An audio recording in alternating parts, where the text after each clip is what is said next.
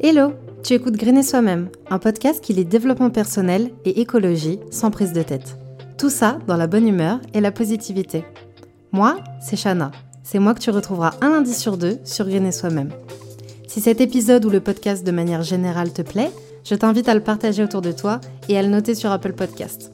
Je te remercie d'avance parce que ça m'aide énormément. Sur ces belles paroles, je te souhaite une bonne écoute. Bien le bonjour Alors aujourd'hui on va parler du fléau de notre société de surconsommation, le plastique. Au plastico, el plastique. Tu sais, ce truc qui est partout, chez nous, dehors, dans les magasins, dans la forêt, dans les océans. Bref, aujourd'hui on va voir pourquoi il est problématique pour notre environnement et pour l'humanité. Est-ce qu'il a toujours été là? Comment on fait pour s'en débarrasser, ou du moins réduire? C'est parti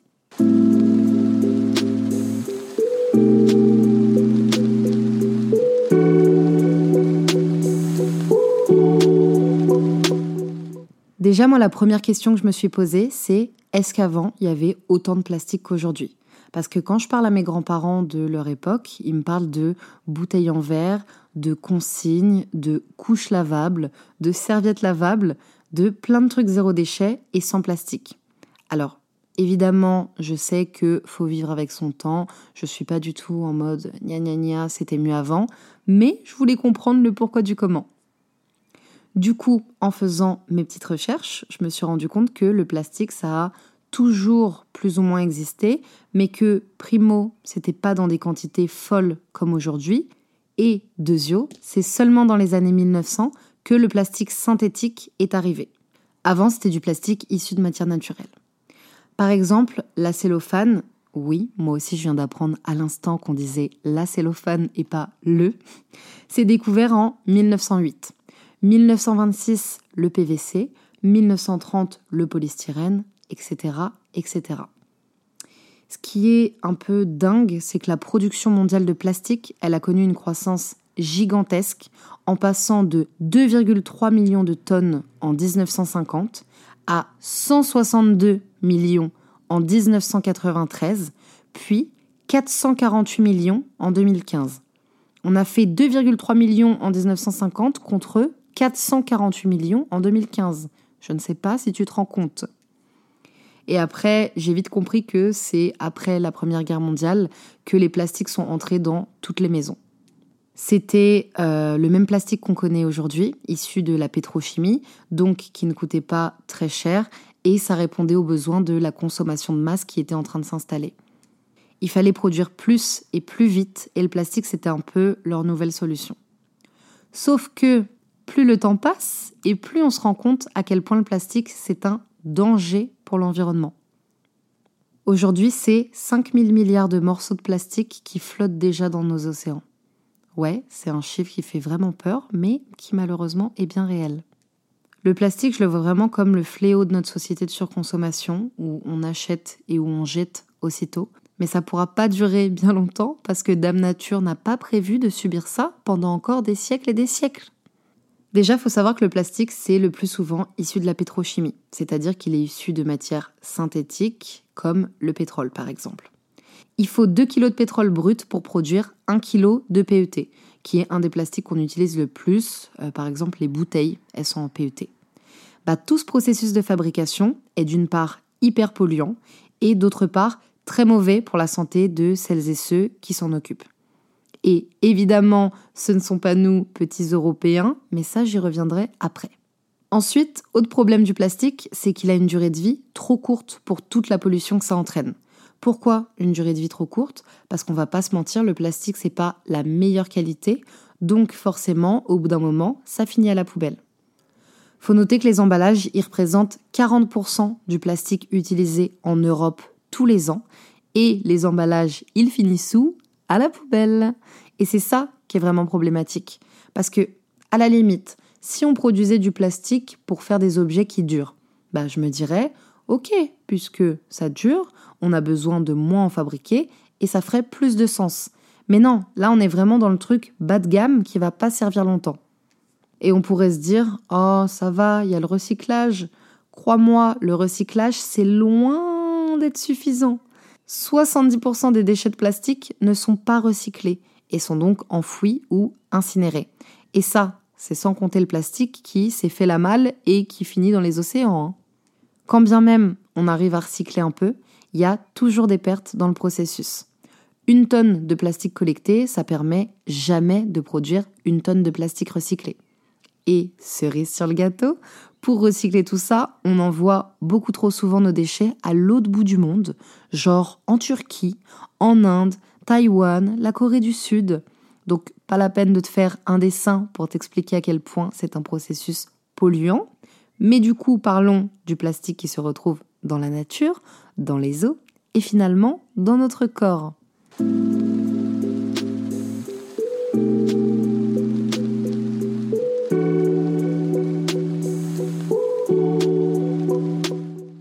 Souvent, la question qu'on se pose, c'est comment le plastique se retrouve là-bas.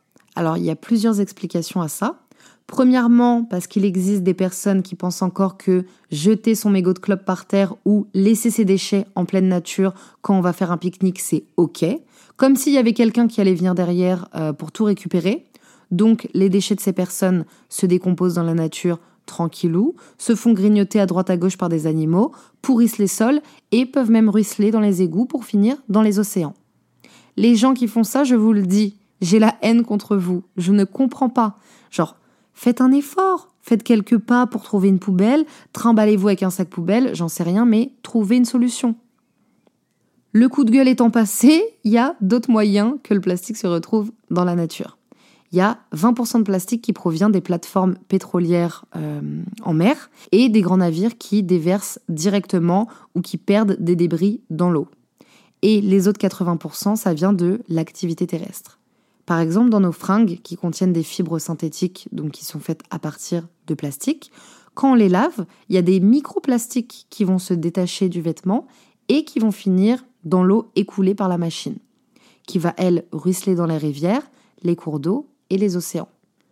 Alors je pourrais très bien te dire, pas de panique, les stations d'épuration, elles éliminent 80% des microplastiques présentes dans l'eau. Mais c'est pas mieux, puisqu'on retrouve souvent cette eau dans les bouts de traitement qui sont épandus sur les sols. Donc oui, ça diversifie un peu la pollution. Là, au lieu d'aller dans la mer, ça va dans les sols pour pouvoir nourrir les insectes avec du bon plastique. Sans parler du fait que ce plastique peut se retrouver dans les fruits et légumes qui pousseront sur ce sol. Parce que oui, tout à l'heure je t'ai dit que le plastique finissait dans notre assiette, mais je ne t'ai pas expliqué pourquoi. Du coup, premièrement parce que le plastique peut se retrouver dans les fruits et légumes qui poussent sur des sols pollués au plastique, aussi dans l'eau du robinet, of course, mais surtout dans les estomacs de nos copains, les poissons et les fruits de mer. Alors personnellement, je suis végétarienne, donc ça ne me concerne pas, mais sache que si tu consommes du poisson, tu manges environ l'équivalent d'une carte de crédit par semaine. Je sais, ça paraît aberrant, mais c'est ça l'impact du plastique. C'est pas qu'un immense problème pour notre environnement, mais également pour nous, petits humains et humaines que nous sommes, et pour notre santé. D'ailleurs, les humains dans tout ça, parlons-en. Disons-le clairement, ce sont toujours les mêmes personnes qui souffrent de l'urgence climatique les plus démunis. Dans certains pays, la pêche, c'est l'activité principale, celle qui permet de nourrir tout le monde. Mais l'océan, il est tellement pollué que ça commence à devenir de plus en plus compliqué. Pour un pays comme euh, le Sénégal, dont le premier secteur qui ramène des sous, c'est celui de la pêche, il est impératif de s'attaquer au problème de la pollution marine par ces déchets plastiques. D'autant que le poisson couvre environ 70% des besoins en protéines animales de la population sénégalaise. Pareil pour les personnes qui fabriquent le plastique, qui vont extraire les matières premières comme le pétrole. C'est pas chez nous que ça se passe, hein. c'est toujours les groupes marginalisés qui s'occupent de ça et qui se bousillent la santé. Alors Évidemment que nous aussi on est touché par cette pollution plastique, mais les études montrent que la pollution plastique ça touche de manière disproportionnée les groupes marginalisés. C'est pas seulement une mise en péril des moyens de subsistance de celles et ceux qui dépendent des ressources marines, c'est aussi toute une série de problèmes de santé chez les personnes qui consomment des fruits de mer euh, infestés de micro et nanoplastiques toxiques. Moi, ce qui me rend folle, c'est que on produit du plastique à gogo. Et une fois qu'on est infesté de déchets plastiques et qu'on sait plus quoi en faire, on essaye de l'exporter dans les pays du Sud. Comme si eux, c'était le dépotoir de nos conneries et de notre société de surconsommation. Il y a souvent des entreprises qui sont prises en délit de fraude pour apporter des conteneurs remplis de déchets plastiques dans des pays comme le Sénégal. Sauf que la vie, ce n'est pas ça. C'est pas j'envoie ma merde chez le voisin parce que je sais pas comment m'en sortir. D'ailleurs, je pense que c'est pour ça qu'on est moins sensibilisé à ces problématiques ici. C'est pour ça qu'il y a des gens qui se permettent encore de pouvoir jeter leurs déchets par terre en toute tranquillité, parce que ça n'a pas encore, et je dis bien pas encore parce que ça va finir par arriver, bouleversé notre vie. Si on n'arrivait plus à manger, ou qu'on savait à quel point ça mettait notre santé en danger, je pense qu'on se bougerait un peu plus les fesses. Et par on, je parle aussi des gens au pouvoir qui, eux, ont de vrais moyens d'agir.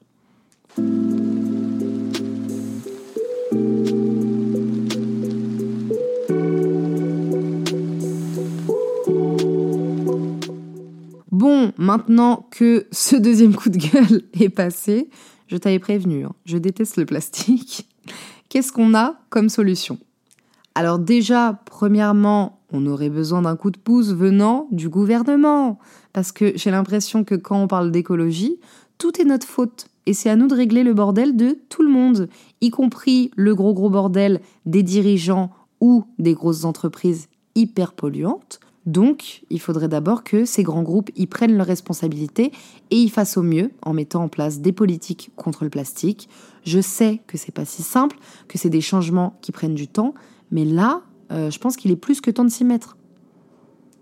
Bon, après, évidemment qu'on peut tous et tout agir à notre échelle, mais je tenais à préciser que ça serait plus efficace si on s'y mettait tous et toutes.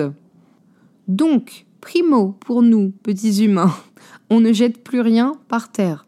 Moi, ça me paraît évident, mais je le recase ici au cas où. Et n'hésite pas à faire des piqûres de rappel aux gens de ton entourage qu'ils font encore. Autant je suis pas l'écolo relou avec mes potes, autant je les force à ramasser leurs mégots. On peut aussi faire plus attention à la composition de nos vêtements en évitant bah, les fibres synthétiques qui vont ensuite finir dans les océans euh, sous forme de microparticules de plastique. En plus, ça sera souvent de la meilleure qualité et donc des fringues qui durent plus longtemps. Donc une pierre de coups. Essaye d'acheter euh, des trucs en verre ou en inox quand tu le peux. Pas la peine de jeter tes anciens euh, trucs en plastique, hein, mais juste si tu décides d'en racheter, tourne-toi vers une autre matière un peu plus responsable, si tu le peux. Tu peux aussi boycotter les marques trop polluantes en termes de plastique. Ça, c'est une action collective efficace puisque s'il n'y a pas de demande, bah, il y a de moins en moins d'offres et ça finit par bouger.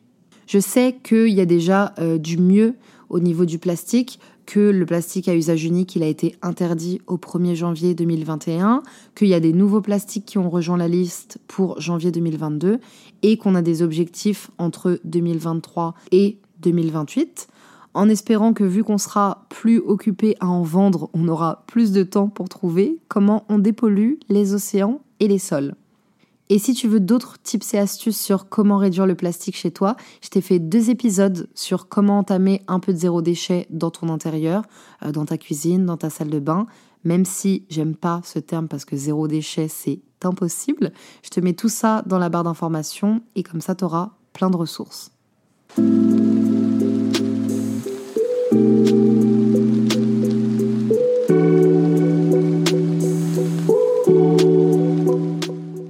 Ce matin, j'ai fait une story sur Instagram pour euh, proposer aux gens qui me suivaient de poser leurs questions sur le plastique. D'ailleurs, si tu ne me suis pas encore sur Instagram, viens, comme ça, ça te permettra de participer à l'épisode prochain. Et là, c'est le moment de répondre aux questions. Alors, première question. Comment est fabriqué le plastique?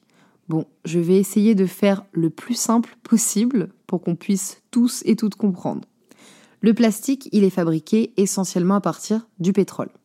Une fois qu'on a extrait le pétrole du sol, on le stocke dans des grandes citernes et on va le transformer dans une raffinerie. Il va d'abord être chauffé, puis envoyé dans ce qu'on appelle une tour de distillation. Au troisième étage de cette tour, on va extraire le nafta, qui lui va être transformé en plastique dans une usine pétrochimique. Ensuite, ce nafta, il va être chauffé à 800 degrés Celsius puis 400 degrés Celsius pour obtenir un choc thermique qui va permettre que les molécules d'hydrocarbures qui sont dans le nafta soient fragmentées en molécules plus petites et du coup plus facilement exploitables. Ensuite, il y a l'étape de la polymérisation. On a ce qu'on appelle des monomères qu'on a obtenus après la fragmentation du nafta. Et grâce à des réactions chimiques, ces monomères vont se lier entre eux pour former des polymères. Monomères tout seul, polymères ensemble parce que c'est lié. J'ai l'impression d'être une prof d'SVT. Pour finir, c'est la mise en forme. Je dis n'importe quoi en plus. Je voulais pas dire SVT, je voulais dire physique-chimie. Bref, je reprends mon explication. Pour finir, c'est euh, la mise en forme. Donc, à la sortie de la raffinerie, les polymères se présentent sous forme de granulés, de liquide ou de poudre. Et les différents matériaux plastiques que nous on connaît, ils vont être obtenus grâce à l'ajout d'additifs. Ensuite, c'est euh, mis en forme soit par du moulage, par extrusion, par injection ou encore par thermoformage. J'espère que c'était plus ou moins clair. Deuxième question, existe-t-il du plastique recyclable aujourd'hui? Alors, en théorie, oui, il y a des plastiques qui peuvent être recyclés. Euh, seulement deux ou trois sur les sept familles de plastiques qui existent. Mais comme je le disais, le recyclage, ça entraîne beaucoup de pollution et en plus, dans la pratique, seuls 14% des déchets en plastique produits par les ménages et les entreprises franciliennes sont collectés pour être recyclés, et le plus souvent ailleurs qu'en France. Donc vraiment pour moi, la réelle solution, c'est pas le recyclage, mais plutôt la diminution du plastique. Est-ce que le plastique se recycle à l'infini? Alors pas du tout. non, du tout. Le plastique il se recycle trois fois dans le meilleur des cas. En revanche, le verre, il peut être recyclé quasi indéfiniment, l'aluminium à l'infini et le carton une dizaine de fois. Donc, à bas le plastique, c'est pourri. On m'a demandé aussi ce que c'était que l'organisation du recyclage de plastique. Alors, il y a plusieurs étapes. D'abord, le tri des emballages plastiques avec le tri sélectif. Ensuite, on emmène tout ça au centre de tri. Donc là, les déchets ils vont être triés par grande famille de plastique, c'est-à-dire PET ou PP, les deux grands plastiques qui sont le plus recyclés, et ils vont être ensuite aplatis pour former des cubes qu'on appelle des balles de plastique. Ensuite, on va à l'usine de régénération. Toutes les balles de plastique, elles sont lavées, broyées et ramollies, et les emballages, ils vont devenir des granulés de plastique. Et l'étape finale, c'est l'usine de recyclage, où les granulés vont être utilisés pour donner vie à de nouveaux objets. Comme je le disais, le plastique n'est pas recyclable à l'infini, donc en vrai le recyclage du plastique, ça fait que retarder son incinération. Donc le mieux, ce serait de réduire notre utilisation du plastique. J'espère que cet épisode t'a plu et qu'il aura pu t'apprendre quelques petits trucs. Je suis consciente qu'éradiquer le plastique de notre vie, c'est pas la solution miracle à tous les maux de notre petite planète, mais je pense que ça pourrait grandement aider. Et si je peux apporter ma pierre à l'édifice, c'est avec grand plaisir. Encore une fois, pas de pression, te flagelle pas parce que t'as oublié ton tote bag à la maison en allant faire les courses et que t'es obligé d'acheter un sac plastique. Va à ton rythme et garde en tête qu'avoir conscience des choses, c'est déjà un premier pas. Et voilà, on arrive déjà à la fin de cet épisode. S'il t'a plu, tu peux laisser un avis ou venir directement dans mes DM Insta pour me le dire. Pour ne pas louper les nouveaux épisodes, n'oublie pas de t'abonner sur ta plateforme d'écoute. Rejoins-moi sur le Instagram de Green et Soi-même pour plus de contenu que tu retrouveras dans la description. On se retrouve là-bas et en attendant, je te fais plein de bisous.